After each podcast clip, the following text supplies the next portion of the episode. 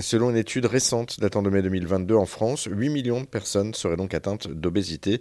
Mais tout n'est pas aussi simple pour Catherine Grangeard, psychanalyste et spécialiste de la question, car la mesure de l'obésité se fait par l'IMC, une mesure statistique qui a évolué depuis 1998.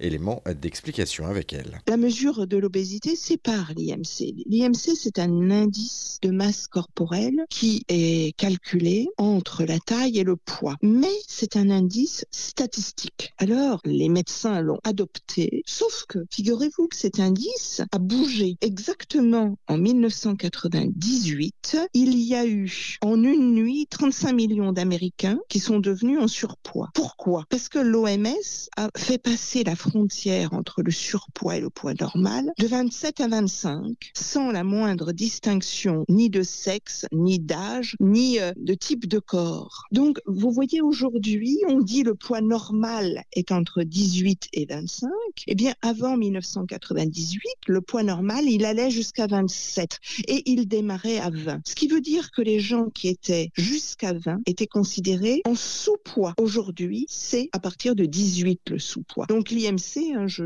vous, vous, trouverez ça sur le net, il n'y a rien de plus facile à calculer, c'est un indice entre le poids et la taille. Et à partir de là, vous voyez que ce qui nous paraît scientifique ne l'est pas tant que ça, parce que pourquoi cette année de 1998 aux États-Unis, l'OMS a changé d'avis sur la calcul de son IMC, qui s'est propagé dans le monde entier, donc, c'est sous l'influence des assurances américaines. Donc, les assurances ont dit, nous, on ne veut plus indemniser de la même façon les personnes qui ont tel type de poids. Là, nous voyons l'influence des affaires sur la santé. J'insiste lourdement sur ces questions-là. Dans tous les livres que j'ai écrit. Parce que si vous croyez que c'est quelque chose d'absolument fiable, je voudrais vous détromper. Et puis, il faut aussi savoir qu'on peut avoir un poids soi-disant normal. Ça, c'est le deuxième point. Il y a cependant entre le bas de l'échelle et le haut de l'échelle pour la même catégorie, prenons le poids normal entre 18 et 25, ou le surpoids entre 25 et 30, ou l'obésité entre 30 et 35 avant de passer en obésité sévère à partir de 35,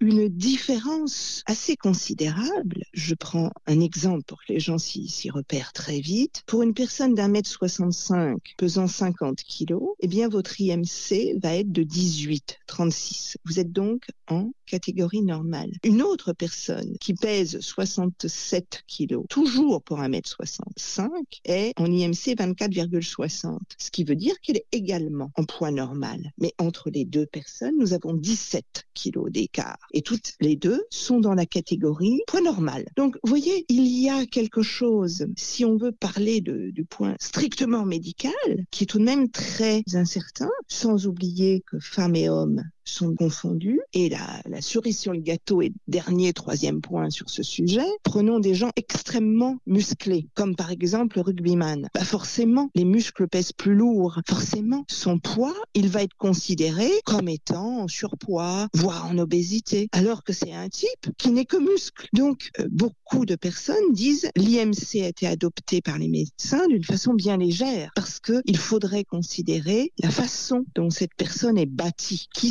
etc., etc. Donc les diététiciennes, par exemple, ont des balances qui mesurent tout ça. Il faudrait faire, du, faudrait faire du cas par cas, en fait, si je vous comprends bien, pour pouvoir être au plus juste par rapport à chaque personne, finalement. Bien sûr. Et du coup, euh, sur Internet, quand on vous propose une méthode, une euh, technique pour maigrir, attention, warning, warning. Quant à la télé, vous demandez rien à personne, vous êtes en train de regarder votre film et il y a une autre méthode que je ne vais pas citer qui vient pour vous dire vous voulez perdre du poids et vous voyez, là, c'est scandaleux parce qu'on fabrique de l'obésité. C'est ça que je veux vous montrer en cette journée mondiale, c'est qu'on fabrique de l'obésité avec des idées fausses, avec des idées que toutes les personnes un peu grassouillettes seraient malades. Ce n'est pas vrai. Et vous voyez, nous avons ainsi de la grossophobie qui se développe. Le mot est entré en 1998 au dictionnaire. Vous voyez, on a enfin obtenu de nommer quelque chose parce que sinon ça n'existe pas. Un mot qui ne, vient pas nous expliquer un phénomène. C'est très important. Nous avons ainsi, en cette journée mondiale, besoin d'expliquer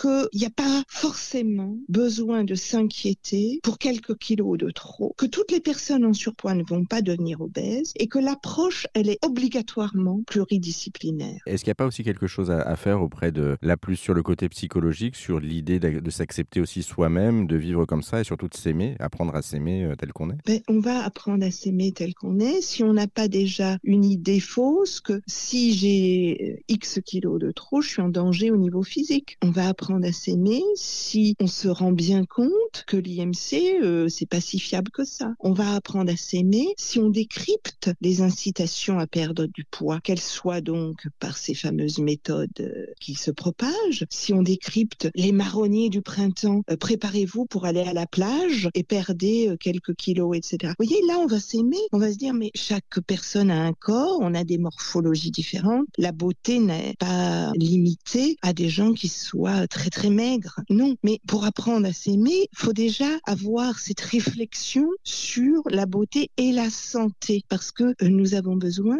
de comprendre que nous ne sommes pas forcément ni moches, ni en mauvaise santé, avec des kilos de trop. Ça fait le lien avec ce que vous vouliez aussi évoquer, euh, la, question de la bienveillance derrière aussi, parce qu'on ça c'est pour quelque chose de personnel, mais on a aussi le regard des autres par rapport à ça. La bienveillance, elle est où là-dedans justement? Ben, Elle est nulle part. Lorsque dès euh, l'enfance, peut-être croyant bien faire, les infirmières scolaires, les médecins, les profs de sport soulignent attention, mauvaise pente. On parle de quoi? Je pense qu'on pourrait se dire pourquoi tel enfant est en train de prendre du poids d'une façon considérable? Est-ce que c'est uniquement parce que c'est l'adolescence et c'est difficile à passer pour certaines personnes? Ou est-ce que c'est parce qu'il vit des drames personnels? Lorsque nous avons des regards désobligeants, des harcèlements auprès de femmes, souvent des femmes, hein, parce qu'elles sont un peu trop enrobées. Eh bien, euh, interrogeons-nous. C'est quoi cette histoire? Est-ce que on veut que les gens aillent bien